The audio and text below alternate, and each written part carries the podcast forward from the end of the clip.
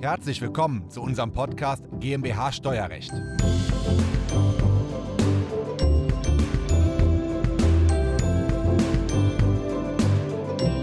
Viele unserer Mandanten haben natürlich extrem hohes Vermögen und da stellt sich irgendwann die Frage, wenn sie in Immobilien investieren, worauf muss ich achten, wenn ich eine Immobilie erst kaufe, dann für eine längere Zeit vermiete und am Ende des Tages will ich die Immobilie auch steueroptimiert verkaufen. Und was es da alles zu beachten gibt, das bespreche ich heute mit meinem Interviewgast Dr. Maximilian Dachauer. Diese Folge ist der Audiomitschnitt unseres YouTube-Videos. Das Video verlinken wir Ihnen in der Beschreibung. Herzlich willkommen, mein Name ist Christoph Jun, ich bin Steuerberater in Köln und unsere Kanzlei hat sich auf das Unternehmenssteuerrecht spezialisiert, insbesondere auf die Besteuerung von Kapitalgesellschaften. Und die Gesellschaft, der Geschäftsführer dahinter wollen natürlich ihre Gewinne auch immer fleißig investieren in private Immobilien. Und da kommen immer die gleichen Fragen, Herr Dr. Dachauer. Was muss ich steuerlich beachten? Und wir können ja einmal komplett wirklich durchgehen von dem Kauf über die Vermietung bis hin zum Verkauf für Privatpersonen. Also jetzt nicht Holdinggesellschaften, GBRs, GmbH und KKG, sondern bei Privatpersonen, was es da zu beachten gibt. Fangen wir bei dem Kauf der Immobilie an. Also ich gucke mir die Immobilie an und dann gehe ich zum Notar, bekomme so einen Kaufpreisentwurf, also einen Urkundenentwurf und da steht drin, Kaufpreis eine Million Euro ist auf folgendes Konto zu überweisen und ähm, wie geht's da los? Worauf muss ich beim Kaufvertrag achten? Der Kaufvertrag ist schon der erste Schritt. Ja. Dann hier können wir schon steuerlich sicherstellen, dass Immobilie für uns günstig besteuert wird, indem wir ein paar Regelungen beachten. Also die erste ist klassisch, dass man aufnimmt, ob Mobiliar mitvermietet wird. Die Küche, die Einbauküche ist sicherlich üblich, aber auch sowas wie ein Jacuzzi, eine Sauna, die verschiedensten Möglichkeiten, die da eingebaut sein können, die müssen wir mit einem gesonderten Kaufpreis erfassen. Ja. Wenn wir sagen, die Summe ist eine Million und dann entfallen vielleicht 10.000 Euro auf die Küche, 5.000 auf die Sauna zum Beispiel, kommt auf das Mobiliar an und auf, den, auf die Qualität. Aber diese Summen sind zu erfassen. Denn wenn wir unsere Erklärung, die ganze Immobilie dann vermieten und das Ganze in der Erklärung der Anlage V, unsere Einkommensteuererklärung geltend machen, dann müssen wir hier auch die Werte angeben und dieses Mobiliar gesondert abschreiben. Ja. Und deshalb ist hier wichtig, gleich von Anfang an die Werte konkret zu erfassen. Wie viel ist zum Beispiel die Einbauküche wert? Weiter geht es auch mit Objekten wie dem Ofen. Auch ein Ofen zum Beispiel kann erfasst werden. Und dann ganz wichtig der Grund- und Bodenanteil. Auf den müssen wir erfassen und uns Gedanken machen, wie viel von diesem Kaufpreis von eine Million Euro entfallen jetzt auf das Gebäude. Nur das können wir abschreiben. Und wie viel entfällt auf den Boden. Und hier ist es durch die Rechtsprechung des Bundesfinanzhofs anerkannt, dass Käufer und Verkäufer sich auf einen Preis einigen können. Und wenn der nicht völlig unüblich ist, dann ist der auch zugrunde zu legen. Das heißt, das Finanzamt kann nachher gar nicht mehr sagen, ähm, was ihr da gemacht habt. Ein 800.000 Immobilie, 100.000 ähm, Inventar und äh, 100.000 Euro Grund und Boden. Wenn das so einigermaßen passt, kann das Finanzamt gar nicht mehr reinkrätschen. Genau. Entscheider vom BFH, der gesagt hat, fremde Dritte haben sich auf die Kaufpreise geeinigt, da kann das Finanzamt nicht klugscheißerisch was Besseres Richtig, Ja. 2004 oder 2007 war das, glaube ich, in die Ecke. Ne? Ja. Okay, super. Also das unbedingt einen Kaufvertrag aufnehmen, machen ganz viele ja wirklich falsch. Ne? Merkt man Ja. in der Praxis immer wieder. Auch gestandene Immobilieninvestoren. Ja? Genau. Okay, ähm, dann geht es weiter. Was ist der nächste Punkt, auf den ich achten muss? Dazu ergänzen vielleicht noch, auch wenn Sie ein Objekt kaufen, ein Mehrfamilienhaus, machen viele unserer Mandanten, die dann eben 10, 15, 20 Einheiten kaufen auf einmal, dann ist es sehr zu empfehlen, hier die einzelnen Kaufpreise für die einzelnen Immobilien aufzulisten. Denn wenn wir später die Abschreibung geltend machen wollen oder auch wenn wir eine Vermietung haben, die teilweise steuerpflichtig oder umsatzsteuerfrei ist, also für die Umsatzsteuerzwecke jetzt, dann ist es immer gut, wenn wir genau wissen, wie viel Quadratmeter fallen auf welche Wohnung und was hat die ursprünglich mal gekostet. Ja. Diese Zuordnung ist sehr, sehr wichtig und deshalb sollte man das genau dokumentieren im Kaufvertrag. Viele Mandanten fragen mich dann an dieser Stelle, ich kaufe ein Sechs-Familienhaus, ähm, habe ich jetzt sechs Kaufverträge, habe ich sechs Objekte, die ich kau- kaufe, wie, wie, was ist da noch mit Teileigentum? Wie verhält es sich da? Also ich habe einen Kaufvertrag Ja. Und wenn ich das gesamte Mehrfamilienhaus kaufe und das nur eine Flurnummer hat, Ja. dann sind diese Wohnungen eben in diesem Mehrfamilienhaus, aber ich kaufe nur großes- ein Haus. Es gibt aber natürlich auch die Variante, dass ich als Teileigentum fünf Wohnungen in einem Mehrfamilienhaus kaufe, das eben fünf Wohnungen hat und dann kaufe ich die einzelnen fünf Wohnungen. Auch das ist möglich, wenn es eben schon aufgeteilt ist. Ja, und der Eigentümer kann es aufteilen, wenn er es aufteilen möchte. Genau, genau. Ja, wir machen ja eigentlich ein Video über Steuerrecht, aber gibt es jetzt noch den einen oder anderen Hinweis vom Juristen, was das Zivilrecht angeht an dieser Stelle? Ein Aspekt ist ganz praktisch, die vollmachtlose Vertretung, also die Möglichkeit, dass Ihr Verkäufer bei sich vor Ort zum Notar geht, dort den Ver- Notarvertrag unterschreibt und Sie bei einem Notar bei Ihnen vor Ort das Ganze nachgenehmigen. Auch das ist möglich, also Sie müssen nicht zusammenkommen. Wenn Sie jetzt eine Wohnung in Berlin kaufen, aber in München sitzen, dann können Sie sich diesen Weg sparen. Das kann man auch einfacher regeln. Ja, vollmachtloser Vertreter hört hört sich schon ein bisschen illegal an für denjenigen, der es noch nicht gehört hat, ja, der das aber öfters nutzt, für den ist das das Standardwerk. Also vollmachtloser Vertreter ist im Grunde, dass auch häufig eine Notarfachangestellte sitzt und unterschreibt. Da steht auch, sie tritt hier auf als vollmachtloser Vertreter. Das heißt, sie ist Vertreter von dem Käufer, hat noch keine Vollmacht und nachher sagt der Käufer eigentlich, ja, jetzt genehmige ich das, was sie da gemacht hat, auch völlig in Ordnung. Und damit wirkt der Verkaufsvertrag dann halt im Nachhinein wirksam. Ja? Und allen Beteiligten ist bekannt, dass so lange ein Schwebezustand besteht. Ja. Richtig, genau, ganz wichtig. Wo wir gerade die Notarfachangestellte ansprechen, da soll man auch noch aufpassen, wenn man das ganze Objekt durch eine Finanzierung äh, finanzieren mhm. möchte, bei der Bank zum Beispiel eine Grundschuld bestellen möchte, dann gibt es manche Notarverträge in den Vorlagen, die dort geregelt haben, dass nur die Notarfachangestellten ähm, bei dem Notariat, bei dem der Kaufvertrag unterschrieben mhm. worden ist, auch die Grundschuld bestellen können. Das ist natürlich eine schwierige Klausel, weil dann haben sie dieses, diese örtliche Problematik mhm. wieder, müssen wieder zu dem Notar hinfahren, zu dem sie eigentlich gar nicht wollen. Also wenn man schon die vollmachtlose Vertretung in Betracht zieht, mhm. dann darauf auch noch achten, dass ähm, die Vollmacht hier generell ist und dass auch eine Grundschuld bei einem anderen Notar bestellt werden kann. Okay, Herr Dr. Dachau, super geiler Hinweis. Dann habe ich jetzt das Objekt gekauft. Mhm. Jetzt beginne ich mit der Vermietung, ich schließe die ersten Mietverträge ab. Was muss ich nun steuerlich beachten? Genau, jetzt sind wir in der Anlage V zur Einkommensteuererklärung.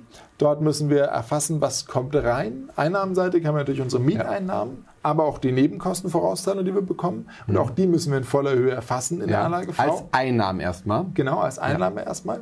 Und dann eben gegengerechnet auf der Ausgabenseite, und da wird es ja für uns Steuerrechtler spannend, haben wir natürlich unsere Zinsen vielleicht, unsere Tilgung, die können wir leider nicht geltend machen, nur die Zinsen. Mhm. Unsere Abschreibung, 2% normalerweise oder 2,5% bei älteren Immobilien, je nachdem. Und dann kommen wir natürlich noch zu einigen Sonderposten, die wir hier geltend machen können. Also Aspekte wie, ich fahre zu einer Besichtigung, mhm. ich nehme eine Besichtigung wahr, dann kann ich diese Kosten, die ich dafür hatte, nach Reisekostenrecht geltend machen. Oder es sind eben andere Maßnahmen noch zu treffen, wie ich habe eine kleine Instandhaltungsmaßnahme noch bis 15 Prozent des Kaufpreises, die ich gleich noch geltend machen kann. Und da gibt es eine ganze Reihe von Werbungskosten, die ich geltend machen kann. Unter anderem natürlich auch die laufenden Kosten. Also die Kosten, für die meine ursprüngliche Zahlung an, an Vorauszahlungen eingegangen sind. Mhm. Zum Beispiel die Müllabfuhr, Wasser, Abwasser, all diese Kosten, die tatsächlichen Kosten kann ich hier wiederum geltend machen. Okay. Und dann bin ich auch zur Abgabe einer Steuererklärung verpflichtet, was für allein Veranlagte oder Ehegatten, die beide Steuerklasse 4 haben, eigentlich erst gar nicht machen müssen, eine Steuererklärung genau. abgeben. Die können das freiwillig machen. Aber sobald ich ein Vermietungsobjekt habe, muss ich im nächsten Jahr die Steuererklärung dafür abgeben. Und für jedes Vermietungsobjekt nehme ich dann eine separate Anlage V, trage genau. um die Adresse des Objektes ein. Ja, vielleicht zwei, drei Objekte, die ich habe, sind zwei, drei Anlagen V und die packe ich zu meinem Mantelbogen, zu meiner Einkommensteuererklärung quasi einfach dazu. Genau. Deshalb ist übrigens auch wichtig, dass man im Kaufvertrag auch gleich die Quadratmeter auflistet, denn ja. das will das Finanzamt spätestens wissen. Ja. Und man sollte es natürlich auch wissen, wenn man kauft, aber vielleicht ist es so klar, dass die Parteien das gar nicht regeln. Deshalb die Empfehlung unbedingt auch aufnehmen. Dann kann man auch fürs Finanzamt klar auf die Quadratmeter verweisen. Okay. Ähm, dass ich dann vielleicht mit Umsatzsteuer vermiete und dann die Vorsteuer auf auch Eingangsrechnung ziehen kann. Dazu haben wir bereits ein Video gemacht. Das verlinken wir Ihnen einmal hier oben. Da kann man bei der Umsatzsteuer in der Tat noch ein paar Steuern sparen. Ein Aspekt ist vielleicht noch, für das Hausgeld, das ich als Vermieter bezahlen muss. Normalerweise in der Anlage V steht ja, ich muss die Müllabfuhr und die ganzen Sonderausgaben wie Wasser, Strom, Hausmeister, Putzleistungen, das alles einzeln auflisten. Aber die meisten Finanzämter akzeptieren es auch, wenn man einfach die eigentliche monatliche Vorauszahlung des Hausgeldes, die man selbst als Vermieter an die WEG leistet, wenn man einfach die angibt und die quasi die Jahressumme davon angibt, mhm. dann ist es so, dass das Finanzamt das in der Regel auch akzeptiert, denn darin sind ja auch die anderen Kosten letztlich enthalten. Okay. Alles klar. Und dann vermiete ich auf Dauer, gebe immer meine Steuererklärung ab und irgendwann will ich das Objekt verkaufen. Da kenne ich die 10-Jahresfrist, da gibt es auch Objekte, wenn ich selbst drin wohne oder da einziehe, dann kann es vielleicht steuerfrei sein. Ähm, wie genau verhält es sich mit der 10-Jahresfrist? Bei der 10-Jahresfrist ist es so, dass wir nach 23 EStG mhm. dann steuerfrei verkaufen können, wenn wir das Objekt mehr als 10 Jahre gehalten haben. Auch wenn es von Tag 1 bis zum Verkauf nach 10 Jahren äh, immer vermietet worden ist, also nie selbst genutzt worden ist, dann kann ich einkommensteuerfrei verkaufen. Das ist ja irgendwie auch Gesetzes, das Gesetz ja nicht ganz typisch und nicht abschließend, weil ich kann was für 100 kaufen, kann es abschreiben über 10 Jahre auf 80 und dann verkaufe ich für 110 und die 30 Gewinne, die sind komplett steuerfrei. Ich muss noch nicht mal die Abschreibung zurückdrehen. Das sieht das Gesetz aktuell noch vor, dass das nach 10 Jahren steuerfrei ist. Ja? Also, also wenn ich nach 10 Jahren verkaufe, steuerfrei, die kompletten 30 Geldeinheiten gewinnen. Ähm, wie ist das, wenn ich komplett, komplett selber drin gewohnt habe, ab dem ersten Tag und nach einem Jahr sage ich, nee, ich will jetzt doch nicht mehr privat drin wohnen, ich kann es verkaufen, ich will es verkaufen. Wenn Sie durchgehend selbst im Objekt gewohnt ja. haben, dann haben Sie die Möglichkeit, es auch nach schon einer kürzeren Zeit äh, zu verkaufen. Da fragen die Mandanten immer, ja, ich muss ja zwei oder drei Jahre drin gewohnt haben. Nee, nee, du, auch ein halbes Jahr oder ein Jahr. Von kaufen bis verkaufen. Wenn wir selber drin gewohnt haben, das kann man natürlich nicht jedes Jahr mit einem anderen Objekt machen, aber dann war das halt steuerfrei. Und das gilt auch für Wohnungen, wo meine Kinder drin gewohnt haben. Und das gilt auch für Wohnungen, die ich als Feriendomizil Ja. genutzt habe. Also nicht nur für ein Haus, sondern kann ich, wenn ich Ferienhaus an der Nordsee hatte, kann ich auch das nach zwei Jahren steuerfrei verkaufen, wenn das in den zwei Jahren mein Ferienwohnsitz war. Ja? Ähm, dann gibt es auch noch eine andere Regelung. Ich habe erstmal vermietet, ziehe dann selber ein und will dann steuerfrei verkaufen. Genau, da habe ich wieder eine eigene Regelung für diesen Fall. Da habe ich so, dass ich ähm, betrachten muss, wie ist es im Jahr der Veräußerung. Und dann schaue ich zurück, ob ich in den letzten beiden Jahren das Haus auch selbst genutzt habe Ja. oder die Wohnung. Und wenn das so war, dann kann ich wieder steuerfrei verkaufen. Ja. Und dann gibt es noch einen Punkt, wo viele Mandanten darauf ansprechen, ist, naja, ich habe ja schon drei Objekte verkauft, das wäre das vierte, das wäre jetzt ein gewerblicher Grundstückshandel. Und was ist denn gewerblicher Grundstückshandel? Gewerblicher Grundstückshandel wird von der Rechtsprechung des Bundesfinanzamts dann angenommen, wenn wir eben mehr als drei Objekte in einer kurzen Frist kaufen und wieder verkaufen. Der Kauf und Verkauf ist das Entscheidende. Das heißt, wenn wir diese zehn Jahresfrist abwarten, auch das ist anerkannt vom Bundesfinanzhof, wenn wir ein Objekt kaufen oder drei, vier Objekte kaufen und die dann nach mehr als zehn Jahren wieder verkaufen, dann haben wir keinen gewerblichen Grundstückshandel. Die Idee dahinter ist zu sagen, wenn jemand aktiv und ganz bewusst Immobilien kauft, um sie dann äh, später teurer zu verkaufen, dann ist es eine Handelstätigkeit. Ja. Und davon ist eben die reine private Vermögensverwaltung abzugrenzen. Und da ist die zehn Jahre immer eine Frist, da ist man auf der sicheren Seite. Ja, das heißt, nur wenn ich Objekte kurzfristiger kaufe und innerhalb von den zehn Jahren verkaufe, dann kann ich, zählt das Objekt als gewerbliches Grundstückshandelsobjekt. Und wenn ich Objekte aber nach zwölf Jahren verkaufe, kann ich auch 10.000 Objekte verkaufen nach zwölf Jahren. Das ist kein gewerblicher Grundstückshandel, weil ich muss an- und verkaufen innerhalb von zehn Jahren. Genau. Ja? Okay, habe ich auch ein ausführliches Video zu gemacht, gewerblicher Grundstückshandel, das verlinke ich Ihnen einmal hier oben.